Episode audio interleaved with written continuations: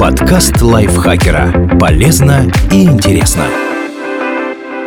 Всем привет! Вы слушаете подкаст лайфхакера. Короткие лекции о продуктивности, мотивации, отношениях, здоровье, обо всем, что делает вашу жизнь легче и проще. Меня зовут Михаил Вольных, и сегодня я расскажу вам, как искусственный интеллект уже управляет нашей жизнью.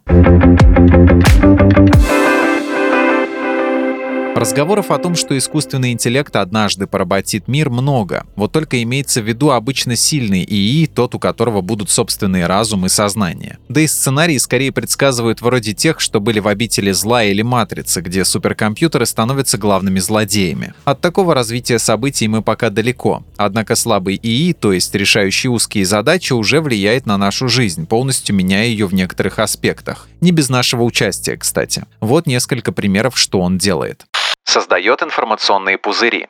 Цель сайта — соцсети, любой единицы в интернете, чтобы вы проводили там как можно больше времени, уходили довольными и возвращались. Это помогает наращивать популярность и зарабатывать деньги с показов рекламы. Поэтому вполне логично, что ресурсы, которые умеют делать не хронологическую, а алгоритмическую выдачу, будут подсовывать то, что вам, на взгляд ИИ, интересно. Он делает свой выбор на основе того, что вы больше всего любите смотреть или читать. Ярче всего это видно на примерах музыкальных или видеосервисов. Например, решили вы посмотреть посмотреть, что за true crime такой люди смотрят. Запустили несколько видео, и вот уже YouTube просто заваливает вас историями про маньяков и серийных убийц. Через какое-то время будет казаться, что блогеры ничего не снимают, кроме этого жанра. Хотя где-то там на серверах сервиса лежат миллиарды видео на разные тематики. От распаковки игрушек для грудничков до туториала, как собрать звезду смерти в натуральную величину из детских конструкторов. С текстовой информацией все чуть сложнее, но картина похожа. Новостная повестка будет выстраиваться определенным образом, образом освещая ситуацию с какой-либо стороны. Чтобы получать более объемные данные, придется искать их уже вручную. Но это своего рода подвиг, дело, которое требует дополнительных усилий. Поэтому большинство из нас живет в картине мира, которая сформирована хоть и с нашей подачи, но алгоритмами. Хотя и это не все. Так как за общую картину отвечают алгоритмы, информационные единицы, тексты, видео, аудио создаются не только для людей, а иногда и вовсе не для них. Главное, чтобы контент хорошо распознавал ИИ. И это часто влияет на язык и структуру текстов.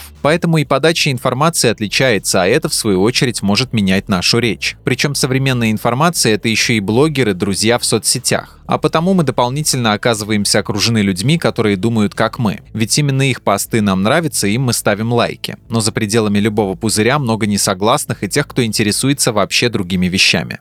Подталкивает к покупкам.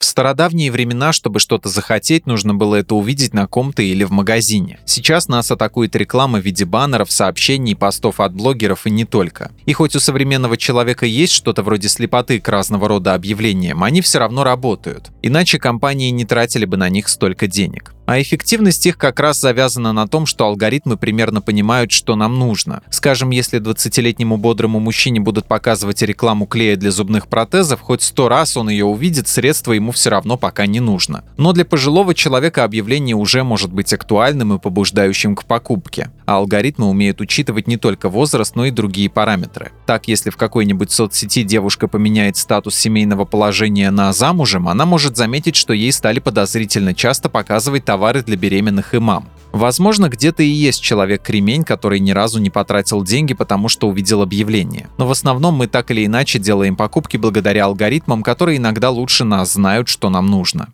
Диктует, что смотреть и читать. Рекомендательные сервисы тоже основаны на алгоритмах. Подборка «Вам, возможно, понравится» — их цифровых рук дело. Причем не обязательно заходить на специальный сайт, чтобы попасться и тут. Мы получаем информацию через наши информационные пузыри, рекламу и так далее. То есть весь наш список сериалов, фильмов, книг — это тоже не совсем нами составленный перечень.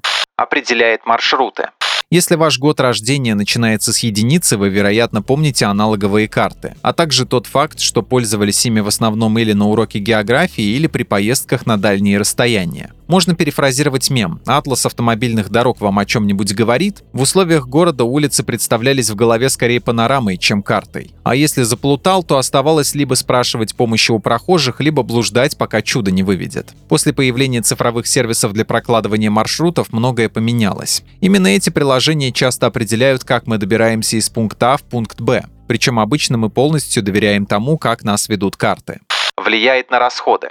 Динамическое ценообразование тоже происки искусственного интеллекта. Снегопад и вот уже такси в два раза дороже. Раньше осадки тоже повышали цену, но и с таксистом можно было поторговаться. С алгоритмами не забалуешь, остается только ждать, когда цена снизится или ехать так. Динамическое ценообразование также влияет на стоимость товаров и изменяет ее в зависимости от спроса и других факторов. Иногда происходит интересное. Так, однажды книга по биологии и развитию продавалась за 1,7 миллиона долларов, при том, что БУ экземпляры стоили всего 35 долларов. Издание предлагали несколько продавцов, и человек, который нашел эти подозрительные цены, наблюдал за ними некоторое время. Требуемые суммы продолжали расти у всех. Герой этой истории предположил, что у одного из торговцев книги просто не было, поэтому он установил рандомную высокую стоимость, чтобы издание никто не покупал. А остальные просто пали жертвами алгоритмов, которые подтягивали цену к цифрам конкурентов. Конечно, в этой ситуации налицо некоторый сбой, но она демонстрирует, как меняются цены и почему. А мы в итоге можем тратить больше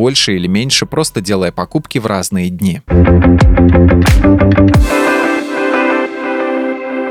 Спасибо Наталье Копыловой за эту статью. Подписывайтесь на подкасты Лайфхакера на всех платформах, чтобы не пропустить новые эпизоды. А еще слушайте наш подкаст про кино «Смотритель». В новом сезоне мы обсуждаем около киношные темы. Говорим про влияние конкретных фильмов на нашу жизнь, обсуждаем различные споры вокруг популярных сериалов и многое другое. На этом я с вами прощаюсь. Пока. Подкаст Лайфхакера. Полезно и интересно.